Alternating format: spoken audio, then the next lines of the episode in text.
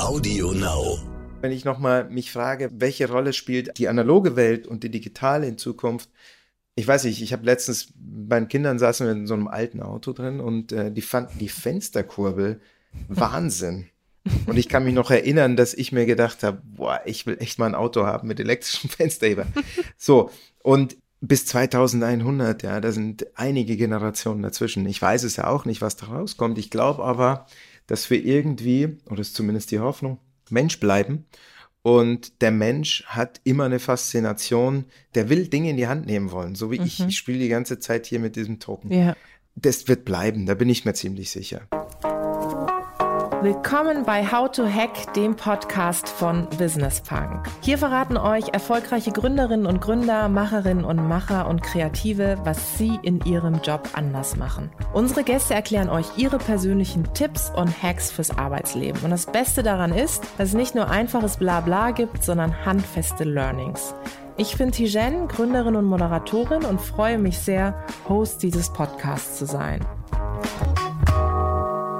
Hallo zusammen und herzlich willkommen zu einer neuen Folge von How to Hack. Ich freue mich sehr, dass ihr euch wieder die Zeit genommen habt und reinhorcht in ein hoffentlich für euch sehr spannendes Gespräch. Ich kann jedenfalls sagen, als ich mich in Vorbereitung auf dieses Gespräch mit meinem Gegenüber beschäftigt habe, habe ich spannende Interviews gelesen, dachte mir so, ich glaube, der Job ist schon ziemlich cool. Ob das wirklich so ist, wird er selber gleich erzählen. Er ist ähm, der Chefdesigner von Mini und ich freue mich sehr, dass er da ist, Oliver Heimer, und wir sprechen über das Thema Veränderung. Oliver, schön, dass du da bist. Herzlich willkommen. Hallo, herzlichen Dank. Vielen Dank. Ist es denn so, dass du einen ziemlich coolen Job hast oder war das jetzt einfach romantisch in meiner Vorstellung? ich bin tatsächlich in der glücklichen Lage, sagen zu können, dass mir mein Job sehr, sehr viel Spaß macht. Und ähm, hatte mir aber nicht vorstellen können, als ich mich dazu entschieden habe, in Richtung Design zu gehen, äh, relativ früh in der Schule, hatte ich keine Ahnung, was das eigentlich bedeutet. Also da hat sich schon sehr gewandelt, äh, auch im Laufe meiner, naja, beruflichen Laufbahn sind immer mehr Facetten dazugekommen. Also in Summe muss ich ganz ehrlich sagen, mir ist jetzt seit 20 Jahren nicht einmal langweilig geworden. Und das bedeutet schon was. Und wir reden ja heute über Veränderung in einer Zeit, in der sich stetig, ehrlicherweise, ständig irgendwelche Dinge verändern. Da zu sagen, okay, cool, mir macht es immer noch Spaß, ist, ja. finde ich, extrem viel wert. Ich habe schon gesagt, ich habe mich im Vorfeld natürlich fleißig mit dir beschäftigt und habe gesehen, dass wir zumindest aus einer Gegend kommen oder du an einer Fachhochschule studiert hast, die in meiner Gegend ist. Ich komme ursprünglich aus Karlsruhe und du hast in mhm. Pforzheim studiert. Ja, genau, genau. Wie kam es sozusagen dazu? Kommst du äh, aus der Gegend oder? Ich bin tatsächlich in, in München geboren. Mhm. Und nach meinem Abitur hatte ich zuerst an der Fachhochschule München äh, angefangen, Industriedesign zu studieren. Mhm. Pforzheim kannte ich schon. Und ich hatte mir eine Sache geschworen zu dem Zeitpunkt. Ich habe gesagt, ich bewerbe mich an mindestens zwei Unis. Und Fachhochschule München war zuerst mit einer Mappe und Bewerbungsgespräch. Und eigentlich gefühlt es mir da ganz gut. Ähm, mhm. nur ich habe ja mein Versprechen halten müssen für mich. Also schickte ich dann ähm, im Winter eine Mappe nach Pforzheim. Ja. Wurde dann tatsächlich im, im Januar oder im Februar des folgenden Jahres eingeladen für eine Aufnahmeprüfung. Das war mhm. ja sehr besonders aus, aus der damaligen Sicht. Ja. Es gibt ja keinen keine Regulierung im, in Form von einem Numerus Clausus oder sowas, ja. sondern mit dem, was du kannst oder glauben, glauben zu können, mit dem bewirbst du dich da. Und ja, dann äh, folgte eigentlich direkt äh, die Fahrt nach Pforzheim, um eben an der Prüfung teilzunehmen. Und es war, also das muss man sich so vorstellen, du hast dann im Prinzip den ganzen Tag irgendwelche Aufgaben gestellt bekommen und musst die in irgendeiner Form visualisieren. Du kannst zeichnen, du kannst basteln, du kannst eigentlich alles machen. Und am Abend in diesem großen Speisesaal wurde dann die Punktzahl verlesen und damit natürlich gleichzeitig, ob du weiter bist oder nicht. Und ja, und dann bin ich da tatsächlich aufgenommen worden. Habe dann festgestellt, dass es genau sechs Leute sind, inklusive mir, die da ähm, Transportation Design dann studieren durften und habe eigentlich auf dem Weg nach München, ich bin dann irgendwie nachts zurückgefahren, habe ich für mich schon längst entschieden gehabt, okay, das geht nur so, ja. Mhm. Und das Interessante war, als ich dann anfing in Pforzheim, habe ich festgestellt, dass ich eigentlich so eher unterer Durchschnitt bin von dem, was ich kann. Und äh, dann wusste ich, okay, dann ist es wohl wirklich richtig. so hat sich das ergeben. Und ähm, ja, da habe ich dann auch im Prinzip mein Diplom gemacht. Praktika, mehrere natürlich auch in der Zeit, aber ich fand es eigentlich ganz schön, ehrlich gesagt. Ja, es ist auch definitiv eine schöne Gegend und ich muss auch sagen, ähm, ich habe ja auch in Heidelberg studiert mhm. ähm, und viele von uns haben, vielleicht kennst du das auch, dann zwischenzeitlich an größere Unis oder größere Städte dann gewechselt. Ähm, ja. Zum Beispiel bei uns waren viele, ich habe Politikwissenschaft studiert, viele dann nach Berlin oder so und ich war immer, habe gesagt, nee, ich finde es eigentlich ganz schön, so beschaulich, wenn du von Fakultät zu Fakultät laufen kannst, wenn du in der Altstadt irgendwie Leute triffst, die du kennst. Also insofern kann ich mir das vorstellen, aber Zurück nochmal zu dir, ähm, wenn du das so erzählst, wie das auch damals war, klingt das ja so ein bisschen so, als hättest du da schon sehr genau gewusst, was du machen willst. War das Thema Design immer etwas, was dich so in deiner Kindheit, in der Jugend auch schon sehr stark geprägt und fasziniert hat? Also als Kind habe ich natürlich nie, ich habe überhaupt nicht gewusst, was Design bedeutet, um ehrlich mhm. zu sein. Ja, man fängt halt an, irgendwie zu zeichnen und ich glaube, das ist schon was, das ist halt eine Leidenschaft, einfach immer einen Stift in der Hand zu haben und irgendwas und äh, zu kritzeln auch nur. So fing das eigentlich früher an. Gleichzeitig habe ich irgendwie aus irgendeinem Grund auch eine Faszination für Maschinen und Autos entwickelt. Maschinen, weil meine Großeltern, die hatten einen Bauernhof in der Nähe von München und die hatten alle möglichen Maschinen. Und ich fand's Wahnsinn. Also ein Lenkrad in der Hand zu haben in irgendeiner Form und mit diesem naja, mit diesem kleinen Lenkrad so riesige Gefährte zu mhm. bewegen, das ist, die, die Faszination ist bis heute geblieben. Und dann kam diese Leidenschaft zu zeichnen, hat sich dann verbunden mit Autos in irgendeiner Form und das schon sehr früh, also ich sag mal so mit elf, zwölf oder so, war mir schon klar, irgendwie möchte ich das weitermachen. Und als es dann, ich hatte natürlich logischerweise Kunst als Leistungskurs, und Physik, ja. Mhm. Also man musste dann auch was Anstrengendes nehmen, logischerweise. Und es, also auch da war der Begriff Design, ja, das war so, das war so nicht real, ja. Also mhm. irgendwie hat man, ich habe da keinen Bezug dazu gehabt, auch aus familiären Gründen auch gar nicht. Da war niemand, der irgendwie eine ähnliche Art von Leidenschaft hat. Aber ich hatte dann die Chance eben auf ein Schüler- oder Vorpraktikum wo ich tatsächlich in der Autofirma von morgens bis abends dann zeichnen konnte. Das war im Prinzip vor der Uni. Und äh, dann habe ich diese Welt zum ersten Mal wirklich verstanden. Dann habe ich verstanden, was da alles dahinter steckt. Und ähm, naja, das wurde es nur noch schlimmer. Also dann war für mich, es war so klar für mich von vornherein, dass ich das machen möchte. Dann warst du, heute würde man sagen, geinfluenced. ja, sozusagen. sozusagen. ja, genau. Aber äh, jetzt, heute bist du, ich habe es vorhin gesagt, Chefdesigner von Mini. Ich meine, ich habe äh, dir das ja schon gesagt im Vorgespräch, dass ich äh, mit zwei Kolleginnen von dir ja auch schon Podcast-Aufnahmen hatte. Und ich finde, wenn man sich die Marke Mini anguckt, das ist ja schon sowas von eine Wiedererkennung. Und mhm. auch, ich finde, es gibt viele Leute, und das wisst ihr noch besser als ich, gibt ja viele, die wirklich Hardcore-Mini-Fans sind. Mhm. Ich habe Leute in meinem Umfeld, die leben das total und die ja. lieben es und die finden alle neuen Gadgets cool und, und, und. Und was bedeutet das für dich, wenn du jetzt zum Beispiel auf der Straße läufst und Mini siehst? Ist es dann schon so, dass du denkst, ach guck mal, und vor irgendwie anderthalb Jahren haben wir über dieses Detail gesprochen und jetzt sehe ich es. Ja. Also nimmst du das selber noch wahr oder ist es bei dir wie, wie sage ich mal, für jemanden, der in Anführungszeichen in einem Süßigkeitenladen arbeitet und überhaupt gar keinen Bock mehr auf Süßigkeiten hat? Ähm, nee, das hört tatsächlich nicht auf. Also gerade wenn man dann Minis sieht, da weiß man ganz genau, ähm, man hat auch Geschichten zu jeder Ecke. Ja. Also man weiß genau an der Stelle, oh, da haben wir richtig hart diskutiert mit den Ingenieuren, hat sich gelohnt oder halt auch eben nicht. Das schaltet man gar nicht ab. Ja. Ich habe mal für mich auch, das ist, das war auch vor der Mini-Zeit, ehrlich gesagt, da war ich in irgendeinem Taxi gesessen und habe mich so ein bisschen umgeschaut in dem und ich fand alles schrecklich an dem Auto. Und ich habe dann mich gezwungen, die Augen zuzumachen, weil ich, ich weiß nicht, wie ich das beschreiben soll, aber ich wollte mich, ich wollte das nicht sehen. Mhm. Und dann habe ich hier mal äh, bei uns im Unternehmen, wir haben ja auch super Akustiker und Toningenieure, die haben für sich so einen Raum, an dem sie ihr Ohr sozusagen ja mehr oder weniger eichen können. Und so habe ich das dann für mich auch interpretiert. Ich habe auch für mich gesagt, meine Augen brauchen immer so eine Nulllinie in mhm. irgendeiner Form, um auch wirklich die Qualität für einen selber so vor Augen eben hochhalten zu können. Ähm, und das hilft, ja, dieser Gedanke, dass man, wenn man zu viel nicht so Schönes sieht, das beeinflusst einen. Und das Schlimme ist tatsächlich auch, was heißt schlimm, damit kann man dann umgehen. Man sieht auch alle Themen, die man nicht mehr so machen konnte, wie man sie wollte. Ja. Also das bleibt auch, ja. Das glaube ich sofort. Und wenn wir gerade über äh, sozusagen deinen Job jetzt sprechen, ist ja auch das Spannende, wenn wir uns unser Thema für unsere Folge angucken, nämlich Veränderung. Du musst ja eigentlich dich ja ständig verändern, oder? Auch mit deinem Team. Ihr müsst ja, ja. immer sozusagen in Anführungszeichen einen draufsetzen. Also ihr könnt ja nie, klar, so ein Grundgerüst bleibt, aber ihr müsst ja immer etwas Neues machen.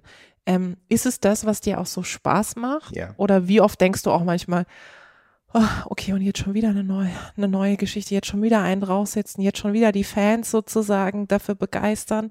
Woher kommt bei dir das? Gar nicht. Also es ist tatsächlich, also ja, das steht natürlich in meiner Jobbeschreibung, dass ich die Marke weiterbringe, aber das ist etwas, was im Team automatisch die ganze Zeit passiert. Ja, das ist ja ein Prozess, den du dadurch läufst. Dann sind wir hier alle total neugierig. Die Neugier, die springt ja immer um Jahre voraus irgendwie gefühlt. Das heißt, das, was man dann tatsächlich in der Lage ist, technisch umzusetzen, da ist noch so viel Luft nach oben. Also da ist es nicht so, dass uns die Ideen ausgehen. Im Gegenteil, ja, es geht uns eigentlich immer, es geht uns nicht schnell genug.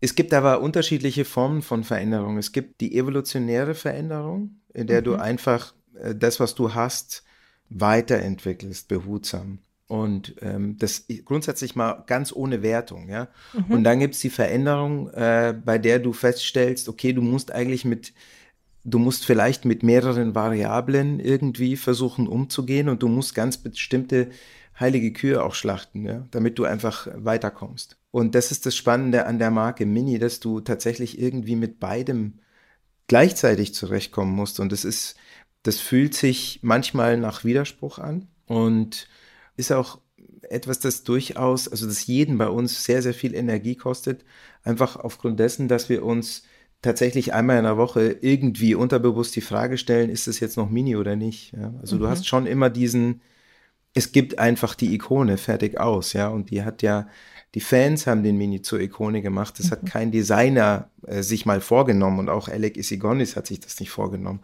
Und gleichzeitig ist das Risiko natürlich dann da, dass du, weil es bequemer ist, nur evolutionär handelst.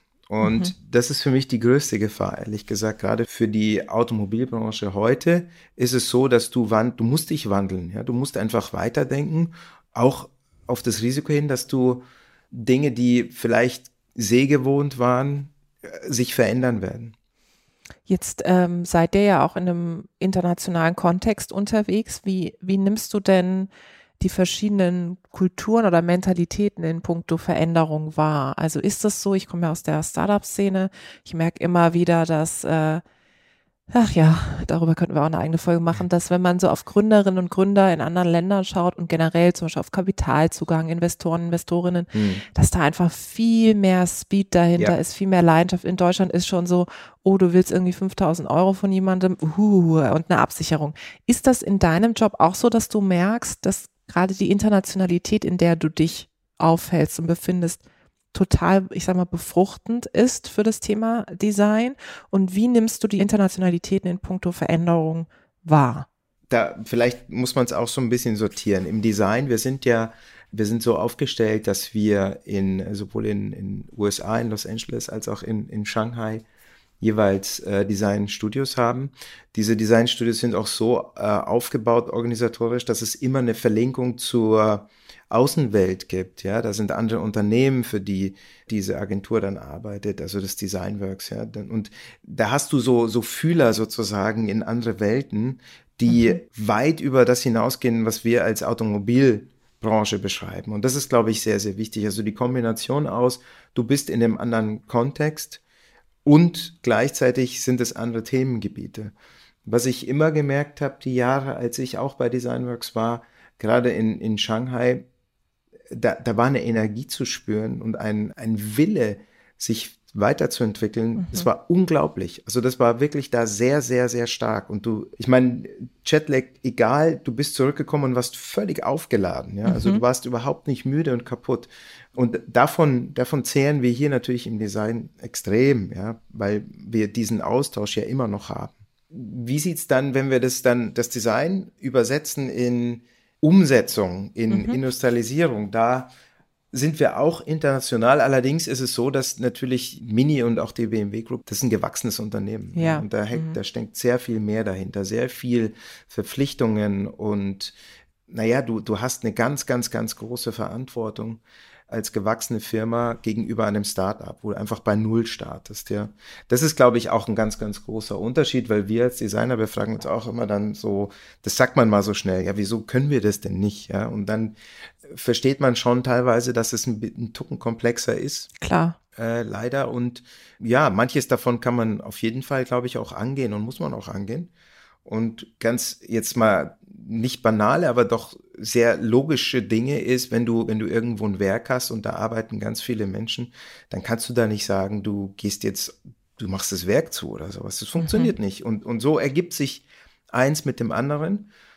Kostet es manchmal Dynamik vielleicht, aber es ist auf der anderen Seite auch gut, weil du das, was du machst, auch immer mit einer gewissen Behutsamkeit machst. Du brauchst immer diese Dehnung zwischen ein Teil der Firma will wirklich schnell und weit nach vorne und dann gibt es einen anderen Teil, der, naja, der eine ganz andere Verpflichtung hat auch. Ja. Ja, und ich glaube, gerade dieses Spannungsfeld ist ja dann auch das, was es so herausfordernd macht, weil genau ja. wie du sagst, natürlich in jungen Organisationen, ich sehe das bei uns im Unternehmen, da ist Speed sozusagen immer da. Bei uns geht es dann eher darum zu sagen, wirklich mal am Status quo zu bleiben und nicht immer noch zu versuchen, jeden Tag einen draufzusetzen. Also lustigerweise, Startups versuchen ja dann immer irgendwann erwachsen zu werden und auf einmal werden sie total bürokratisch, total mhm. strukturell. Also wir streben dann total nach so einer gewachsenen Organisation. Ich glaube, die Frage ist dann immer auch, wie behält man sich eine gewisse Form der Agilität, genau. ähm, ohne, ohne, sag ich mal, so sehr einzufahren. Ja. Wenn wir über das Thema Veränderungen sprechen, du hast es vorhin gerade so ein bisschen angeteasert, was ich sehr spannend fand, ist, dass du gesagt hast, natürlich sind da auch die Fans, die natürlich eine gewisse Erwartungshaltung haben und sich auch äh, und natürlich gucken und sich wahrscheinlich auch genauso gut auskennen, fast schon wie ihr es tut, die Details kennen, die neueste Produktevolution. Jetzt kann ich mir aber vorstellen, dass, dass dieser Druck von außen ja auch manchmal nicht ganz einfach ist. Also gerade dieses immer einen draufzulegen, im Grunde immer dahin zu gehen, dass sich das Modell verändert. Wie gehst du persönlich damit um in einem Prozess, der ja mit Sicherheit voller Kreativität ist, wo man, ich glaube, das kennt jeder und jeder da draußen, mal ist man's, und hm, mal denkt Stimmt. man sich so, ganz ehrlich, ich kann nicht. Wie gehst du damit auch für dich um? Es gibt Inspirationsquellen für mich persönlich, die sind natürlich bei jedem anders und die sind auch sehr, sehr vielfältig. Ja, das ist alles Mögliche, was einen irgendwie den Geist loslöst. Manchmal, es sind manchmal konkrete Inspirationen, wie mhm. tatsächlich innovative Themen, wo du dann da sitzt und staunst und denkst ja, okay, wie haben die das gemacht? Ähm, es gibt aber auch viele subtile äh, Sachen wie Architektur, ist vielleicht gar nicht mehr so subtil. Musik ist vielleicht eher sowas, mhm. ja. Du versetzt dich in eine ganz bestimmte Stimmung, die dafür sorgt, dass du halt äh, deinen Geist so ein bisschen frei bekommst. Und ähm, wie gesagt, dann eher konkret, ja, ist schon eher Architektur, das sind, ist Möbelbau, das sind auch natürlich die Wettbewerber logischerweise mhm. und, und alles, was da so passiert. Und für mich persönlich jetzt auch relativ viel Literatur jetzt, aber halt alles, muss ich ganz ehrlich sagen, es geht alles in Richtung Fiktion. Einfach äh, tatsächlich äh, Bücher oder, oder Themenfelder, bei denen sich ein Autor schon sehr, sehr viel Gedanken darüber gemacht hat, wie kann es denn in 20, 30, 200 mhm. Jahren aussehen. Mhm. Äh, und manche davon sind auch echt erstaunlich gut recherchiert, ja. Und dann sowas ist, sowas brauche ich persönlich zum Beispiel. Aber was wir hier im Team halt einfach nutzen, ist unsere Intelligenz, die wir alle zusammen haben. Und wie du richtig sagst, nicht jeder ist immer gleichermaßen kreativ, aber im Team bist du es eigentlich konstant. Mhm. Ja? Da musst du einfach nur dafür sorgen, dass du den Austausch hast. Und gerade wenn man jetzt die wir hatten das vor, vor anderthalb oder zwei Jahren wirklich, wo wir gesagt haben, pass auf, wir müssen schon ein bisschen schauen, dass wir das Design für uns neu definieren.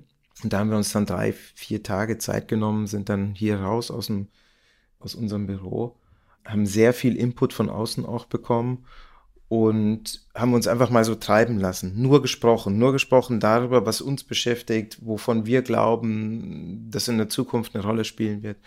Und da haben wir, weil wir ja alle wissen, wie die Prozesse hier laufen, nicht über 2024 gesprochen, weil das ist schon da, ja, sondern eher, wir sagen immer, wir müssen uns so weit rausbewegen, dass das hier keiner mehr in der Planung hat. So. Mhm. Und da landest du nicht da, wo du glaubst zu landen, von vornherein nicht. Allerdings ist dann schon was passiert in den Köpfen. Also es ist eher so, was ist in diesem Wandel dann passiert und, und wie gehst du dann an neue Designthemen ran? Einfach aufgrund dessen, dass du einfach mal für dich auf Reset geschaltet hast. Ja, du hast im Prinzip alle Themen, die vorher wichtig waren, hast du erstmal zumindest mal ruhig stellen können. Die kommen dann mhm. schon wieder. Super spannend. Du hast ja auch in einem Interview äh, mit den Kollegen, Kolleginnen von Kapital mal gesagt, ähm, da wurdest du gefragt, in welches Zeitalter du gerne reisen würdest. Und da hast du gesagt 2100, ähm, ja. weil du gerne sehen würdest, wie da sozusagen ja das künstlerische Handwerk auch aussieht ja. und wie die Verbindung von analog und digital ist. Ist es das, was dich auch fasziniert, so gerade weil du Fiction auch angesprochen hast und wenn man sich, finde ich, Mini so ein bisschen anguckt, es hat ja schon etwas so futuristisches, ja, mhm. so. Ähm, und wenn man auch auf deinem Instagram-Account ist, dann sieht man ja auch so viel, so futuristische Elemente. Ist es das, was dich fasziniert? Ja, also das ist in der Tat und ich kann das ja gar nicht beantworten. Das ist tatsächlich die Faszination, sich mit dem Gedanken auseinanderzusetzen, wie wird das denn aus? Also was spielt analog zukünftig eine Rolle? Mhm. Ähm, wie wird sich die digitale Welt sozusagen manifestieren? Welche Rolle spielt sie tatsächlich auf oberster kommunikativer Ebene? Oder ist das alles auf einer subtilen dann passiert? Ja, und ähm, das kann man zum Teil schon, schon feststellen. Es, es gab eine Zeit lang Filme, da gab es ganz viele Monitore und Displays und so weiter. Und man stellt jetzt relativ schnell fest, eigentlich ist das gar nicht mehr so modern. Und dann gibt es andere, die kommen mit ganz wenig visuellen Effekten aus, ja, wie, ich weiß nicht, ob du den Film Her kennst. Mhm. Das ist eigentlich nur eine Stimme die ganze Zeit. Ja. Und der wird wahrscheinlich ziemlich zeitlos sein. Da gibt es einige Beispiele und da gibt es auch Literatur von, ich glaube, der heißt Isaac Asimov. Mhm. Man merkt an manchen Begriffen, dass es alt ist, aber mhm. die bewegen sich auf einer Ebene, da kannst du über Zukunft sprechen, ohne dass du wirklich konkret wirst. So, jetzt zurück, wenn ich nochmal mich frage, welche Rolle spielt die analoge Welt und die digitale in Zukunft? Ich weiß nicht, ich habe letztens, meinen Kindern saßen wir in so einem alten Auto drin und äh, die fanden die Fensterkurbel Wahnsinn. Und ich kann mich noch erinnern, dass ich mir gedacht habe, boah, ich will echt mal ein Auto haben mit elektrischem Fensterheber. So, und bis 2100, ja, da sind einige Generationen dazwischen. Ich weiß es ja auch nicht, was da rauskommt. Ich glaube aber, dass wir irgendwie, oder ist zumindest die Hoffnung, Mensch bleiben. Und der Mensch hat immer eine Faszination, Dinge, also der hat, der will Dinge in die Hand nehmen wollen, so wie mhm. ich. Ich spiele die ganze Zeit hier mit diesem Token. Ja das wird bleiben, da bin ich mir ziemlich sicher. Und ich glaube, die, das Digitale wird allgegenwärtig sein, aber es wird keine Rolle mehr spielen auf oberster Ebene.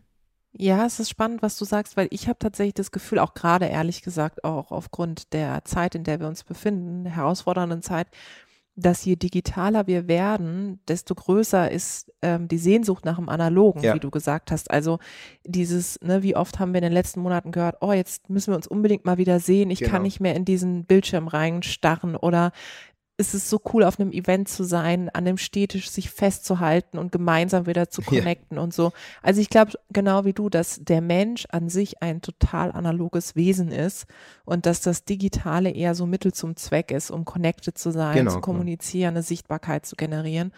Und genau das ist es ja auch das, was am Ende ehrlich gesagt Design ausmacht. Zwar, wie du vorhin gesagt hast, immer das, die neuen Sachen im Blick zu haben, aber ähm, ein sehr eindrucksvolles Design trotzdem immer so ähm, zu positionieren, dass alle anderen diesen Wiedererkennungswert haben. Und ich finde, das ist ja das, was mir immer wieder jetzt auch gerade bei Mini auffällt, ist, ist ein ganz hoher Wiedererkennungswert. Äh, also es ist äh, nicht nur, dass du das Auto jetzt auf Meter weit entfernen sehen würdest, sondern es hat diesen in Marketing würde man sagen USP, ja, yeah. wo viele Produkte sich dahin sehnen.